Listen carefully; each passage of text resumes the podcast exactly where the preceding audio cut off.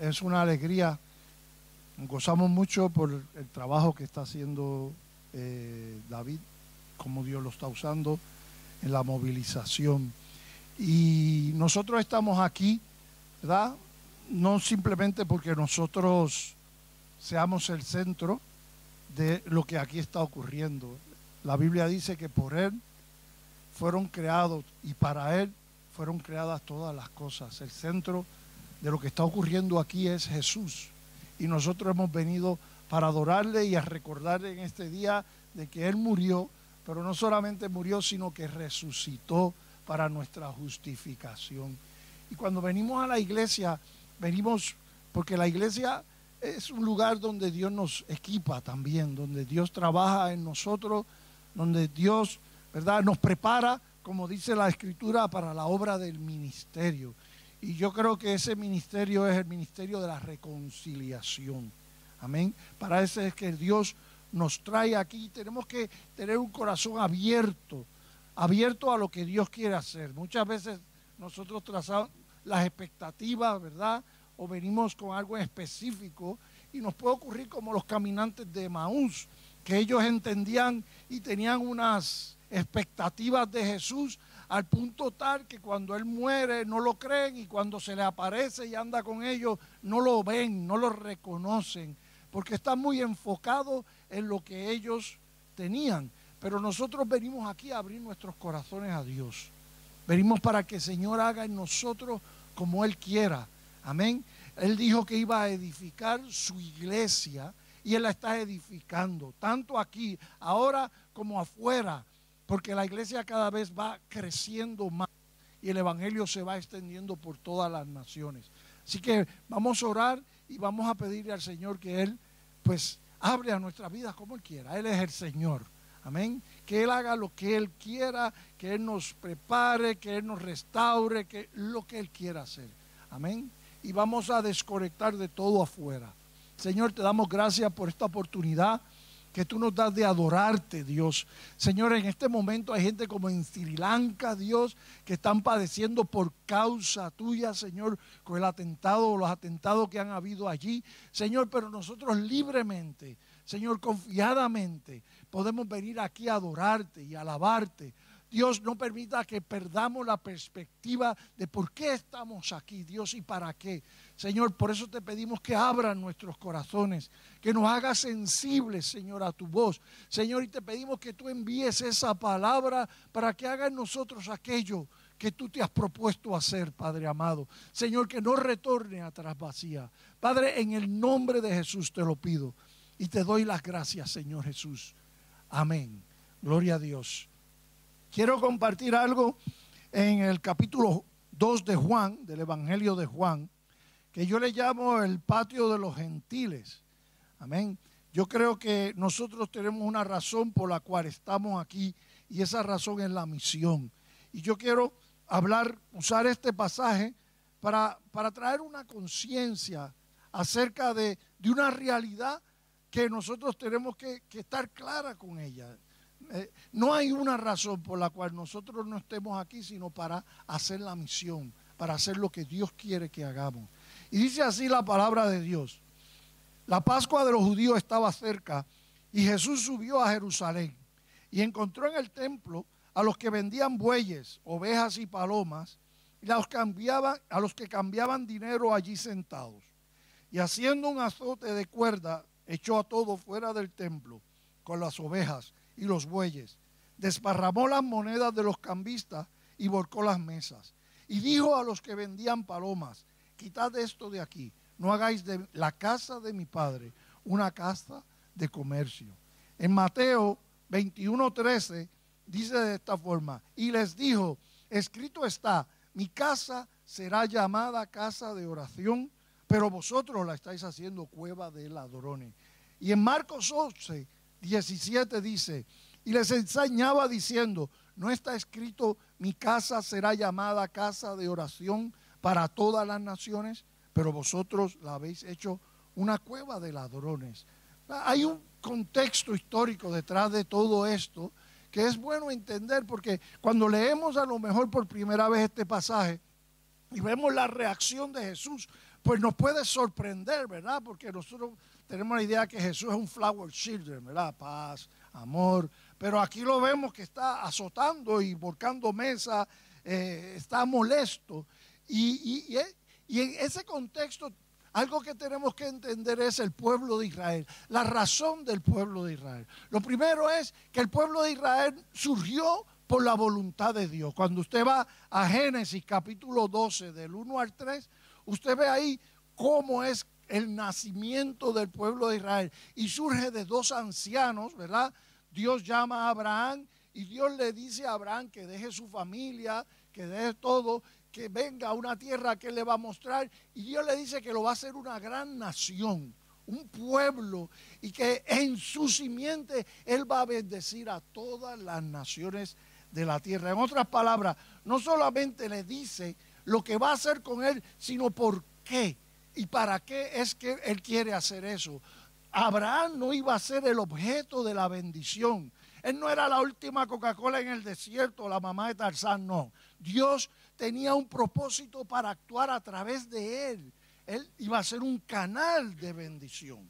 Él iba a ser un canal. Y esa es la razón por la cual Dios lo llama. Y de igual manera, hermano, nosotros no somos el objeto de Dios simplemente. Dios quiere actuar y trabajar a través de nosotros. Y déjeme decirle, hay más bendición cuando somos un canal de Dios que cuando somos el objeto de la bendición. Hay más, más agua en una cañería por donde fluye el agua para otras personas que en una, en una botella que está aquí metida. ¿Entiendes? Y eso es lo que Dios quería hacer con, con, el pueblo. Y Dios lo hace. Dios empieza a levantar al pueblo y este pueblo llega a, con 70 miembros tan solo de grande, llegan a Egipto, allí pasan 400 años, son esclavizados, un día Dios decide sacarlos y estando en el desierto, Dios les dice por qué y para qué, vuelve a recordar para qué los quiere. Y es que ellos Él quiere hacer una nación de sacerdotes de ellos. Quiere hacer su especial tesoro entre todos los pueblos.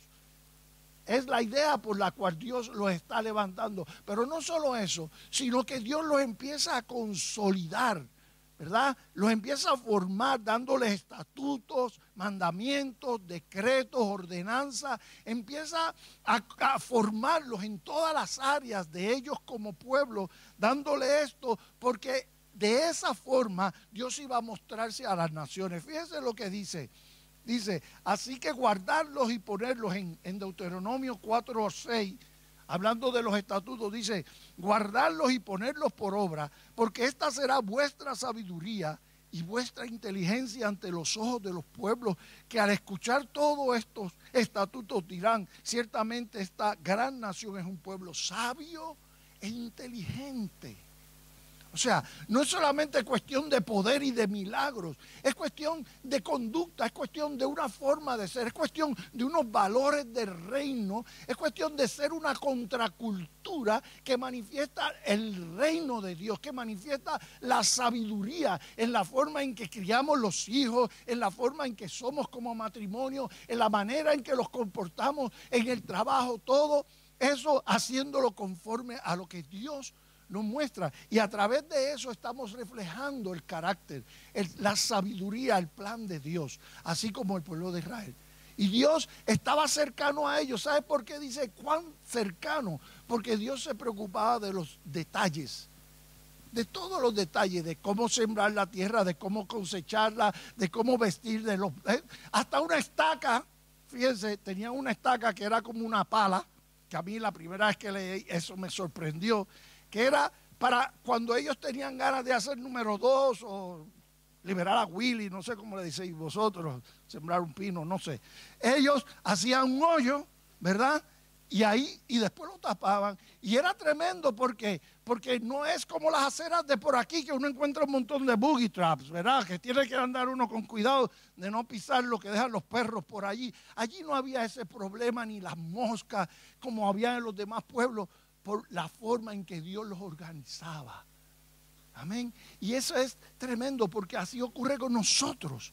Cuando Dios nos da esas enseñanzas y todas esas historias, es porque Él quiere mostrar su sabiduría a través de nosotros, de nuestra vida, de nuestra relación, de nuestra conducta, de nuestro comportamiento, de nuestra manejo de crisis, cómo enfrentamos los problemas con toda esa enseñanza y todas esas promesas que Dios nos ha dado. Y el mundo empieza a ver y dice, wow, ¿qué es lo que tiene esta gente?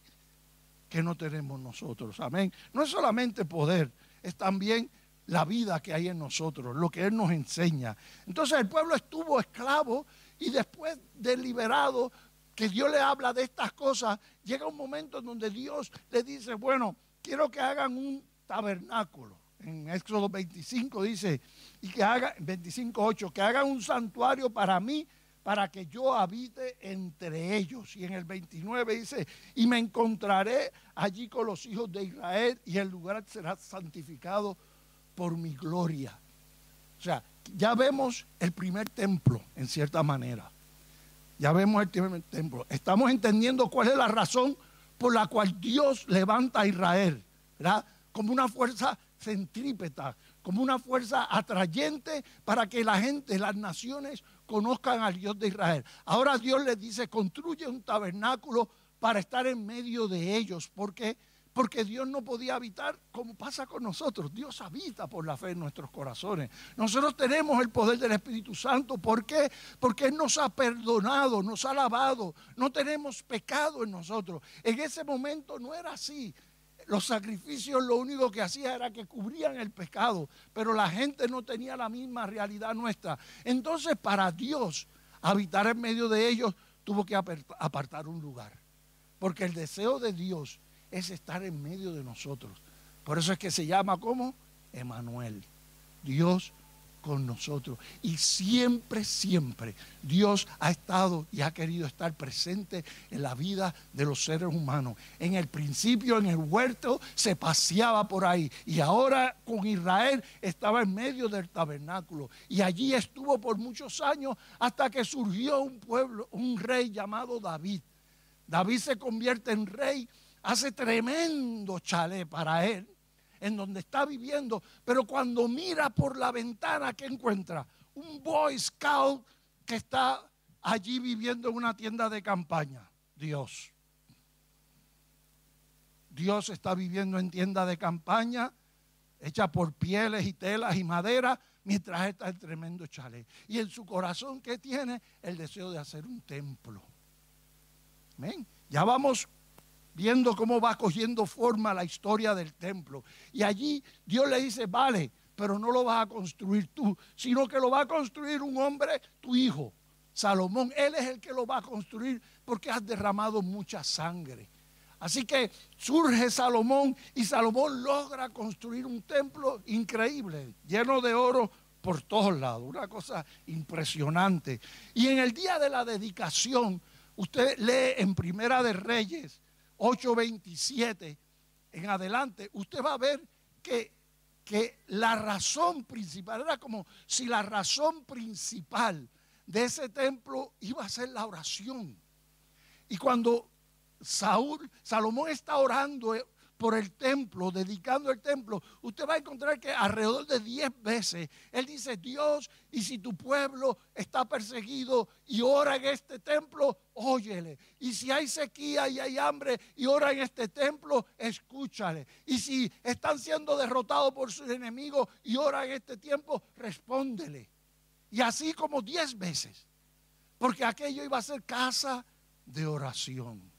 Ahora, lo curioso de esto ¿verdad? Y esto es lo que da fundamento a lo que a la razón por la cual Jesús hizo lo que hizo. Es que en el versículo 41 de Primera de Reyes 8 dice de esta forma: También en cuanto al extranjero que no es de tu pueblo Israel, cuando venga de una tierra lejana a causa de tu nombre, porque oirán de tu gran nombre, de tu mano poderosa y de tu brazo extendido, y vengan a orar a esta casa, escuchas tú desde los cielos en lugar de tu morada y haz conforme a todo lo que el extranjero, los gentiles, te pidan para que todos los pueblos de donde de la tierra, todos conozcan tu nombre, para que te teman como te teme tu pueblo Israel y para que sepan que tu nombre es invocado sobre esta casa que he edificado. Qué tremendo, ¿verdad? Los, los gentiles podrían acercarse al templo. También tendrían un lugar para acercarse al templo, orar, para adorar, para conocer a Dios. En otras palabras, así como Israel era una fuerza atrayente, el templo también iba a ser una fuerza atrayente donde la gente vendría a conocer al Dios de Israel. Pero Israel falló. Israel falló en su cometido y por causa de fallarle a Dios y apartarse de Dios, ese templo fue destruido en varias ocasiones. Fue destruido hasta que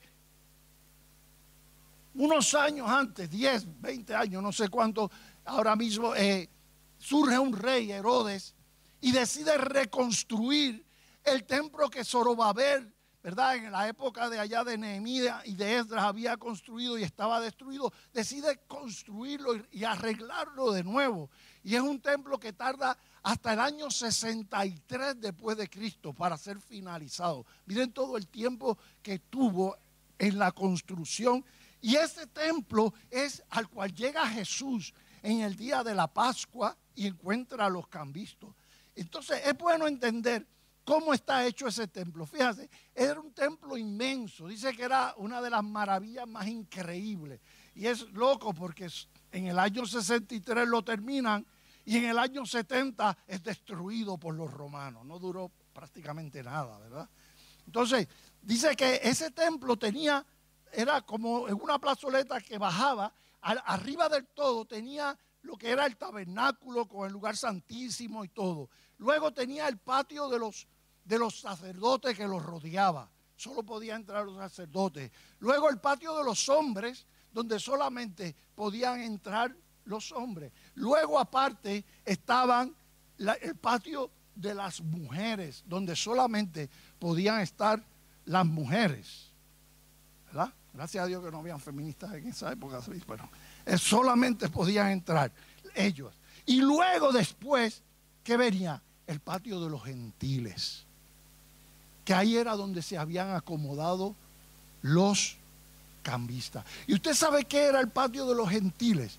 El patio de los gentiles era el lugar más cerca a la presencia de Dios que se podía acercar un gentil para adorar a Dios y para conocerle.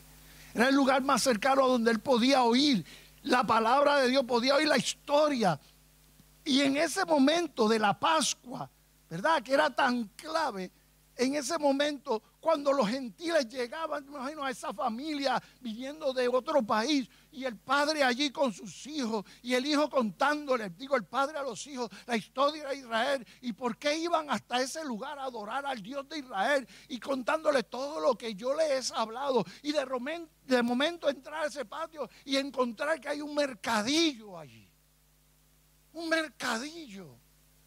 Y cuando Jesús vio eso, que aquello que era el lugar donde los gentiles podían conocerle y no estaba siendo obstaculizado, ¿qué hace Jesús? Lo limpia. Lo limpia porque estaba obstaculizando el propósito por el cual aquello allí estaba, había sido levantado. Fíjate que Jesús es el cumplimiento de Israel. Jesús es el cumplimiento de Israel. Y una vez lo limpia, dice que empiezan a venir los ciegos, los enfermos, y empieza a sanarlo. Él empieza a hacer aquello que supone que hiciera el pueblo de Israel. Amén. En aquel patio. Ahora, viendo este trasfondo histórico, nosotros podemos entender por qué Jesús reacciona de esa forma.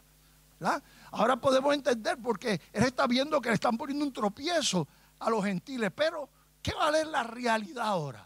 ¿Cuál es nuestra realidad ahora? Bien, nuestra realidad ahora es que ya no hay un templo donde Dios habita. No hay una estructura física, un edificio creado por Dios, hecho por Dios, donde Dios habita. No. Ahora, ¿quién es el templo? Pues mira, la Biblia dice en primera de Pedro 2.5 que nosotros, la iglesia, dice, también vosotros como piedras vivas, sed edificados como casa espiritual para un sacerdocio santo, para ofrecer sacrificios espirituales, aceptables a Dios por medio de Jesucristo. Y en Efesios 2.22 dice, en Él también ustedes, son edificados juntamente para ser morada de Dios por su espíritu. O sea, nosotros somos ahora el templo. Los creyentes, el cuerpo de Cristo. Y Él llena este cuerpo de la plenitud de Él. Ya no es el edificio, somos nosotros. Y lo que va a ocurrir va a ocurrir a través de nosotros como cuerpo. Y hay unas cosas que ocurren en nosotros cuando nos juntamos como pueblo, como pueblo, como cuerpo, como, como templo de Dios, que tienen que darse para que la gente pueda conocer a Dios. Pero no queda ahí. También cada uno de nosotros, cada discípulo, es un templo. Dice en 1 Corintios 3:16, ¿no sabéis que sois templo de Dios y que el Espíritu de Dios habita en vosotros. Y en 1 Corintios 6, 19, ¿o no sabéis que vuestro cuerpo es templo del Espíritu Santo, que está en vosotros, el cual tenéis de Dios y que no sois vuestro? ¿Quién es el templo ahora? Nosotros. ¿Dónde está morando la presencia de Dios ahora? En nosotros. Entonces, ¿cuál es la estrategia de Dios al hacer eso? La estrategia de Dios ya no es que nosotros nos convirtamos en una fuerza centrípeta, ¿verdad? En donde tenemos que traer y todo el mundo es, vayan a la iglesia y vayan a la iglesia y vale, está bien, eso es parte, pero no es la intención de Dios que nosotros seamos una fuerza atrayente simplemente, sino que la Biblia dice en Juan 20, 21, Jesús entonces les dijo otra vez, paz a vosotros. Como el Padre me ha enviado, así también yo os envío. Y en Mateo 28, 19, que me imagino que la habéis leído bastante aquí, id pues y haced discípulos de todas las naciones, bautizándoles en el nombre del Padre, del Hijo y del Espíritu Santo, enseñándoles y ahí. En otras palabras, en vez de ser una fuerza atrayente, Dios quiere que seamos una fuerza centrífuga. Dios nos envía Dios nos envía como pequeños patios, ¿verdad? De gentiles. Dios nos envía llenos de la presencia de Dios. Dios nos ha creado. La Biblia dice, hermano, que hemos sido creados en Cristo Jesús para buenas obras. La Biblia dice que nosotros somos que luz. Él es la luz del mundo, pero ahora nosotros también, porque lo tenemos a Él. Estamos compartiendo su misma realidad con un motivo, no es la de que se nos levanten los pelitos, no. La Biblia dice que nosotros somos sal de la tierra. La Biblia dice en primera de Pedro que nosotros somos pueblo escogido, nación santa, pero ¿con qué propósito? Anunciar las virtudes. Anunciar las virtudes de aquel que nos rescató. Y entramos en una realidad entonces que estamos viviendo hoy día. Estamos viviendo una realidad donde la gente no quiere ir a la iglesia, donde la gente no quiere. La cristiandad ha pasado de historia. En América Latina, no, perdón, en, en, Norteamérica, en mi país, todavía no asimilan la realidad de que el cristianismo, la cristiandad, no tiene el lugar protagonista que tenía antes. Y la gente no le interesa, no le interesa llegar a la iglesia, ni ir a los cultos evangelísticos, ni nada de eso, ni de oración. Rechazan. Y nosotros lo sabemos, los que vivimos aquí en España. Sabemos cuál es la realidad, porque, porque eso ocurre aquí. Pero como Dios tiene otra estrategia, no hace falta que ellos vengan. Porque Dios ¿qué ha hecho? Nos ha mandado a ir. Entonces, ¿qué significa eso? Eso significa que para los vecinos tuyos, eso significa que para los compañeros tuyos de trabajo, que para los compañeros tuyos de estudio, que para aquel que se monta en el autobús todos los días al lado tuyo, que aquel que tú le compras en el supermercado todos los días, ¿sabes qué? Tú eres el lugar más cercano a la presencia de Dios que Él tiene. Eres el lugar más cercano porque Dios te ha hecho luz. La Biblia dice, y recibiréis poder. Y me seréis testigo cuando venga el poder del Espíritu Santo. Dios nos ha llenado con esa razón y para esa razón y para ese motivo. Y no podemos funcionar menos que eso. No podemos, hermano. Porque para eso es que Dios nos ha levantado. Vosotros sois la luz del mundo. vosotros sois la sal de la tierra. Cada uno de nosotros es ese lugar más cercano a la presencia de Dios que mucha gente tiene.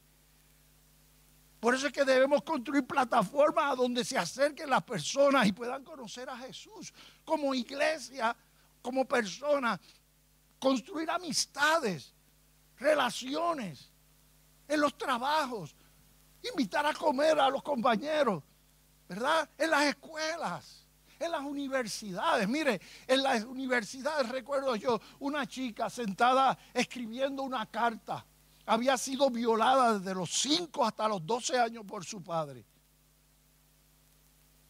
Y allí estaba sentada en el comedor escribiendo una carta cuando viene otra y dice, ¿sabes qué? Jesucristo te ama. Esas palabras impactaron el corazón de esta joven y quiso saber de eso. Llegó a la iglesia y conoció al Señor. Y usted sabe qué carta era la que estaba escribiendo, la que iba a poner cuando se suicidara. Esa era la carta. Yo les contaba de los dos chavales que estando en un barrio donde más demonios por centímetro cuadrado había, se pusieron a hablarle a un borracho que no podía ni sentarse de tan borracho que estaba. No podía ni sentarse. Y allí deciden orar por él. Y cuando yo los veo, el tío estaba de pie. Yo lo había visto que, que ellos lo sentaban y se caía. Y lo sentaban y se caía. Sobrio, se le fue todo una nota, como yo decía, una nota que no la tocaba ni Beethoven llegaba a ese nivel, de tan colocado que estaba. Y allí sobrio aceptó a Jesús. O el chaval que se va a este leprocomio del último que quedaba y se mete tembloroso, con temor, asustado. 19 años, iba a estudiar medicina y él sabía y había leído que la lepra te puede, te puede salir 30 años después de que tú la coges. Asustado decide ir allí a predicar. En el cuarto donde se mete hay una cama aparte, rodeada por una sábana. Y cuando él pregunta, ¿quién está allí? Dice, ahí está Carmelo, pero ahí no te acerques porque ese no le interesa a nadie. Lo que vas a buscar es un regaño de él. Y él se acerca y dice, Carmelo, Cristo te ama. Y allá el hombre, ¡ah! todos los tactos, la taquería que podía haber dicho, la soltó. Y él se va. Y dice, esta semana voy a ayunar y orar por él. Para la otra semana que viene voy a volver. Y lo hace y vuelve. Carmelo, Cristo te ama. Peor todavía. Así que decide poner a un grupo de personas a orar y ayunar por él. Al tercer domingo le dice, Carmelo, Cristo te ama. Carmelo dice, pasa para acá. Era una peste la que había. El tío se estaba pudriendo la lepra. Una peste. Cuando él abra, el hombre supuraba por las llagas por todos lados. Supuraba. Y Carmelo le dice, Cristo me ama. Es verdad, y tú me ama. Si Él me ama y tú me amas, quiero que me des un abrazo. Quiero que me des un abrazo. Y allí el chaval de 19 años le dio un abrazo. Y Carmelo comenzó a llorar. Cambió la vida del hombre, quitó la sábana, era el que motivaba a todos y los hacía prepararse para cuando viniera el grupo a predicar la palabra. Tres semanas después Carmelo se fue, pero se fue con el Señor. ¿Por qué? Porque había un patio de gentiles allí cerca de él. Un patio que no tenía cambistas, que no había gente vendiendo cosas sino que estaba expresando y manifestando la gloria de Dios, hermano. Y Dios nos ha salvado para eso. Nosotros estamos aquí para eso. La Biblia está escrita y todo lo que hay en la Biblia habla de la misión de Dios. Y Dios nos ha puesto para hacer la misión, para hacer patios de gentiles, que manifestemos la gloria y el amor de Dios a todos los que nos rodean a la viejita que viven solas. ¿Cuántos hay aquí en España que algunos mueren y no los descubren hasta semanas después? Los jóvenes que se están suicidando días cada día en las drogas. Los matrimonios que se rompen de esa gente que trabaja al lado tuyo, que son compañeros. Y el único patio de gentiles que tienen cerca eres tú eres tú. Y el deseo de Dios es manifestarse. Pero, Señor, a veces yo, yo oro y digo, Señor, por favor, muévete. Muévete en las calles, en las plazas, en los caminos, en los mercados, en las universidades. Pero ¿sabe qué pasa? De repente digo, wow, Señor, es que la única forma de hacerlo, y como tú lo has establecido, es a través de la iglesia. Y si no nos movemos nosotros, ¿cómo tú te vas a mover? ¿Cómo irán si no hay quien les predique? ¿Cómo irán? Dios nos ha dado todo eso para que hagamos la misión. Desde Jerusalén hasta lo último de la tierra. Solo hay una misión, es desde Jerusalén hasta lo último de la tierra. Y todos nosotros somos llamados a hacer misiones. Unos se van a quedar y van a enviar y otros van a salir. Y tenemos que hacerlo porque esa es la voluntad y el plan de Dios. Ahora, una pregunta. Me acordaba una anécdota que conté. Allí está Juan el Bautista en la cárcel, preso, con sus dudas y su conflicto. Era hombre también. Y en medio de esa depresión, coge y manda a dos discípulos y le dice, vayan a donde Jesús y pregúntenle si Él es el que esperamos o tenemos que esperar a otro. Si Él es el Mesías ¿O es que tenemos que esperar a otro? Y allá van ellos a donde Jesús. Y Jesús no hace como con los caminantes de Maús que comienza desde el Antiguo Testamento. No, no. Dice que comenzó a sanar enfermos, a predicar el Evangelio a los cojos, a los sordos, a los ciegos. Y comenzó a hacer la misión y a manifestar el reino.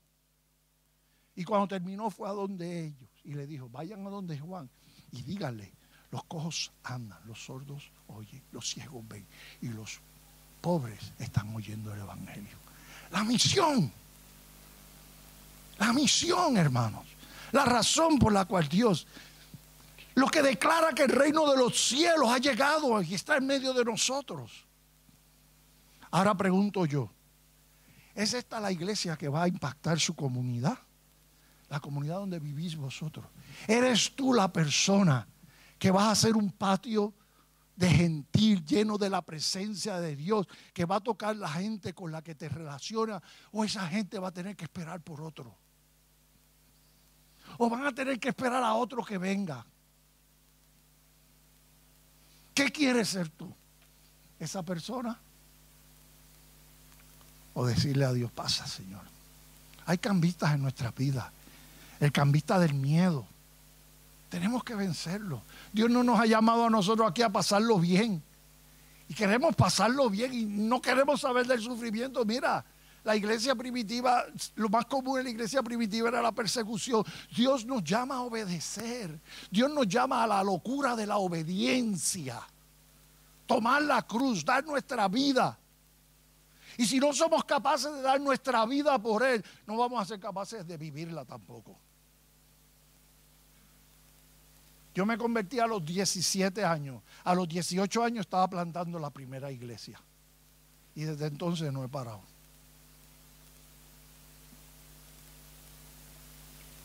Y eso es lo que Dios quiere. Entonces, los cambistas, el materialismo, el afán que tenemos que no nos deja tiempo para ver a la gente y sus necesidades, la religiosidad en que nos hemos metido que todo es hacia adentro, hacia adentro. Mire, yo estoy cansado, estoy cansado de los avivamientos que son de puertas para adentro.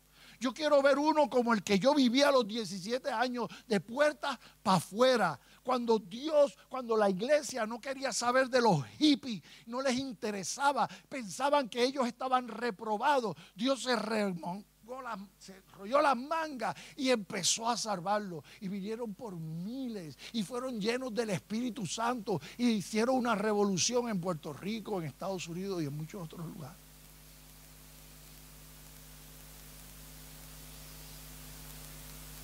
Tenemos que tener cuidado con los cambistas. Porque Dios nos ha mandado a todos a ir. Y Dios nos ha llenado para que seamos luminares para que con nuestras obras toquemos el corazón del aire, para manifestar el reino. Yo quiero ver, yo quiero ver a los enfermos sanándose en las calles, porque va la gente, como hace, ya sé qué se llama, o Yanni, o otros, Ir a las calles, pero todos, porque tenemos que hacer un departamento? ¿Por qué tenemos que crear un reduccionismo a comités? Cuando es para todos. Cuando es todos a quienes Dios quiere usar. ¿Sabe cuándo es más tremendo el culto o la reunión que tenemos aquí? Cuando usted llega aquí, pero más a tope.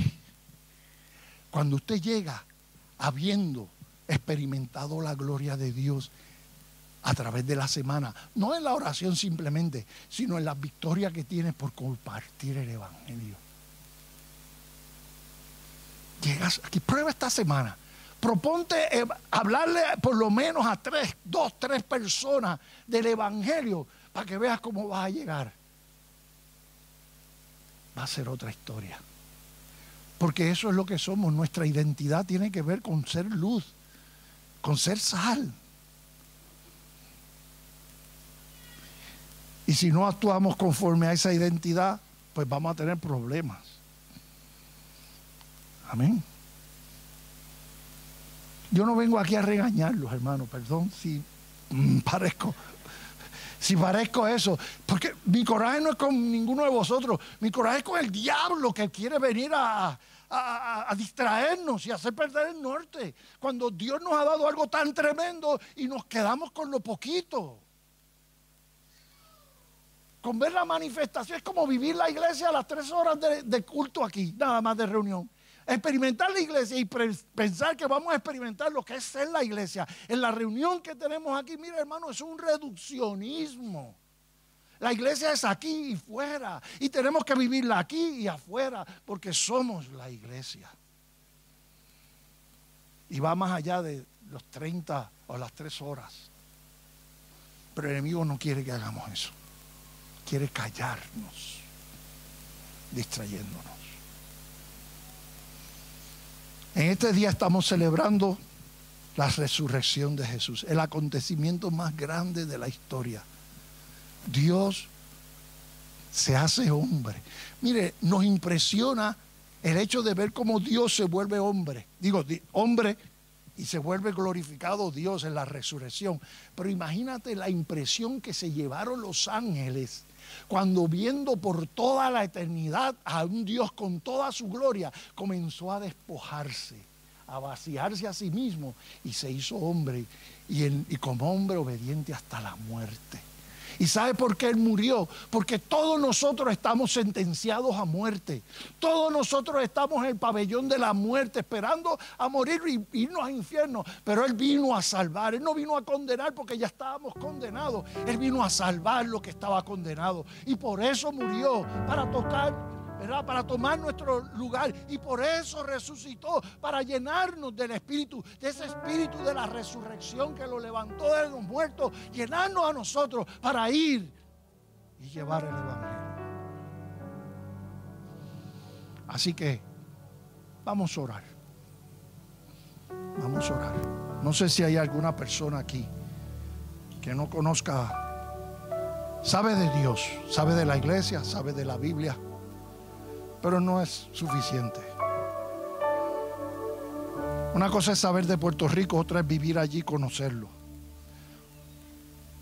Una cosa es saber quién es Trump, otra es ser amigo de él. Quieres conocer a Dios, Él está cerquita de ti. Él quiere que tú lo conozcas. Él está esperando como el padre al hijo pródigo para abrazarte. Lo único que tienes que hacer es, mira, Pon a un lado la religión. Pon a un lado todas tus malas experiencias con la religión. Él no vino a traer una religión, esos fueron los hombres. Piensa en una persona, en Jesús. Y piensa que Él es Dios. Y que Dios vino a morir por ti. Si eres capaz de creer eso y de decirle, Dios, tú moriste por mí, yo lo creo yo te entrego mi vida y quiero seguirte. Quiero ser un discípulo tuyo. Quiero que tú dirijas mi vida. Si hoy eres capaz de hacer eso, sabes que vas a experimentar un milagro. El milagro del nuevo nacimiento. y vas a poder ser lleno del Espíritu Santo. Pon a un lado la religión y piensa en una persona, Jesús. ¿Hay alguien aquí que quiere aceptar a Jesús? Ahorita, Dios te bendiga. ¿Alguien? Ahorita no lo vi, había uno y no lo vi. Si hay alguna persona y quiere pasar aquí al frente para orar por ti, bien y pasa. No tenga miedo de pasar. Jesús lo crucificaron públicamente. No tuvo miedo de morir públicamente por ti. Ven, pasa. Sin miedo, venga. Que a Dave lo tenemos aguantado ahí para que no muerda. pasa por aquí. Ven. Si hay alguien que puede, vamos a orar y vamos a entregar nuestra vida al Señor. Vamos a orar por ellos. Señor, te doy gracias por tu amor. Te doy gracias por tu bondad. Y te pido, Padre amado, por estas dos personas, Señor, que tú has tocado. Yo te pido, Dios, que tú obres en ellos ahora ese milagro, el milagro del nuevo nacimiento. Te pido, Dios, que tú los limpies de todo pecado, de toda maldad. Que tú los hagas nacer de nuevo, Señor. Que pongas un corazón nuevo, una mente nueva, Padre, en ellos, Señor. Y que pongas el anhelo de seguirte, Padre amado. Señor, en el nombre de Jesús, rompe toda cadena, rompe toda atadura. Padre, en el nombre de Jesús, y llénanos con tu espíritu, Padre, para seguirte, Dios. En el nombre de Jesús te lo pido. Y ahora yo quisiera orar por aquellos que están teniendo cambistas en sus vidas, que no les están dejando hacer la visión. Aquellos que sienten miedo a ir. Aquí hay gente que Dios va a sacar a las misiones. Aquellos que sienten miedo de hablarle al vecino, al compañero, que se avergüenza. Aquellos que han perdido la sensibilidad. Si hay gente así que quiere, que ore por él porque quiere ser un verdadero una verdadera luz para la gente que le rodea. Mira, vamos a orar. ¿Hay alguien que quiere orar? Póngase de pie ahí, todos aquellos que Dios ha hablado a su corazón en esta mañana y quiere que Él lo haga un patio de gentiles donde la gente pueda conocer a Dios. Todo aquel que quiere que Dios lo use para alcanzar a otros. No lo haga porque los demás, hágalo por convicción, porque Dios me habló y quiero responderle. Él me habla, siempre decimos Dios me habló, sí, pero vamos a responderle ahora lo que Él me habló. Y vamos a decirle, sí, Señor. Sí, Dios, perdóname. Señor, perdona mi comodidad, perdona mi religiosidad, perdona mi miedo, perdona mi falta de conciencia.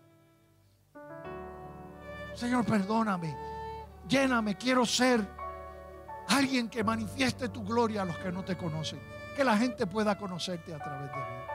Padre, en el nombre de Jesús, mira a todos estos hermanos.